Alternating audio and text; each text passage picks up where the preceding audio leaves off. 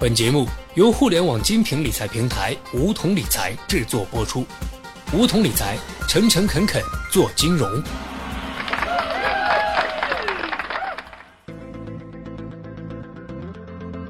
收听梧桐电台，掌握理财要领。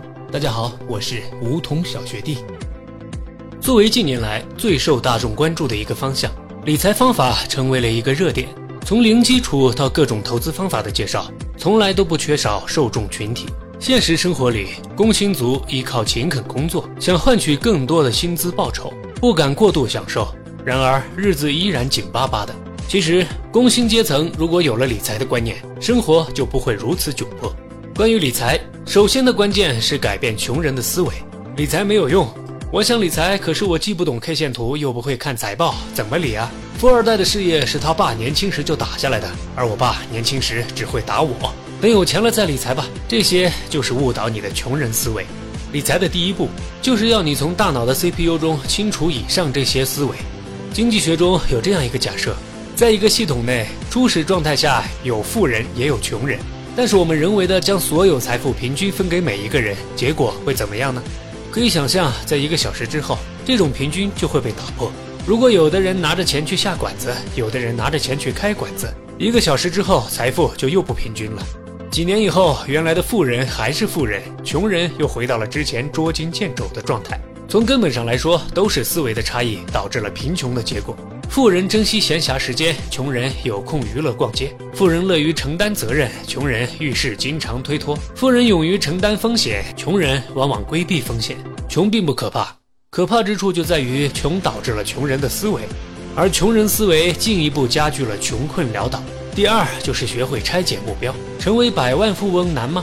从小学弟身边朋友投资的经验，以及实现理财各阶段目标的数据来看，这一切都是有迹可循的。他从零基础小白到攒钱十万到五十万，虽然也犯过错误，走过弯路，但最终形成了适合自己的理财体系。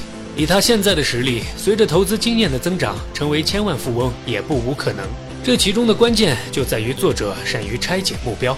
日本人山本田一曾两次获得马拉松冠军，他在自传中这样揭秘成功秘诀：每次比赛前，我都要把比赛线路仔细地看一遍，并把沿途比较醒目的标志画下来，一直到赛程终点。比赛开始后，我就以百米的速度奋力冲向第一个目标。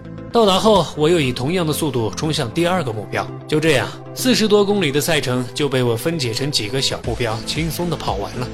理财计划也是一样，一百万可能很遥远，我们可以从三年攒第一个十万开始，把它化整为零，比如二加三加五，或者二加四加四，各个击破。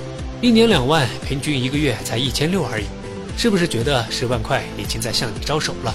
此外，小学弟还想谈一谈金钱与爱情的关系。都说中国的高房价毁了这一代年轻人的爱情、婚姻、事业，而且举出什么日本及德国首次购房平均年龄为四十二岁，台湾地区三十六岁，美国三十岁以上，而中国年轻人平均买房年龄为二十七岁，相比发达国家提前了差不多有一代。这固然是现状，但仍然有很多人凭借自身的努力在大城市拼得了一席之地。当一个人没有能力的时候，看谁都是嫌贫爱富。爱情不一定要有房有车。但是真正有能力、有担当的人，都会用实力证明自己值得依靠。光有钱没有爱，那只有跟孤独为伴；光有爱没有钱，那爱熬不过贫寒。有钱保证生活，有爱增添光彩。有钱有爱并维持在一个合理的状态，既不会因为缺乏金钱而阻碍到双方爱的交流，也不会因为钱过多而替代了爱的沟通。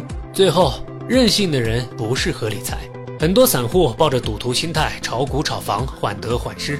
最后往往赔了夫人又折兵，而真正的股票高手必看公司财报三表，关心大宗产品、石油、钢材价格的走势，关注各国领导的选举是否有灾荒、战乱等等因素。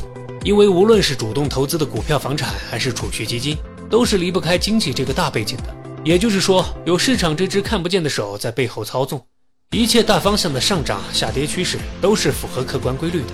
既然是规律，就有历史记录可以推测出来。而这个推测必须是理性的基础上才有效，任何时候都应该保持理性，投资不能掉以轻心、意气用事。即使是在一帆风顺的时候，任何投资都要给自己预留一部分资金来抵御意外。如果把全部家当投入进去，一旦亏损，没有机会让你从头再来。蔡康永曾经说过：“一个人十六岁时站在卢浮宫和六十岁时再去欣赏名画，心情绝对是不一样的。为了理财而暂时放弃电影、美食、旅游，这不是受苦，是延迟满足。生活的某一部分存在意义，是用你当前必须做的事来交换你将来想要的生活。因此，希望我们都能认识到理财的重要性，思考自己的消费习惯以及对时间的态度。最关键的是能完成思维的转变。好了，本期节目就到这里。那么今天的梧桐电台，大家是否有所收获呢？加入梧桐，交流投资理财的那些事儿，和我们一起边学边赚。各大应用市场搜索“梧桐理财”均可下载 APP。现在注册还可免费获得一万元理财本金哦！下期节目，小学弟与你不见不散。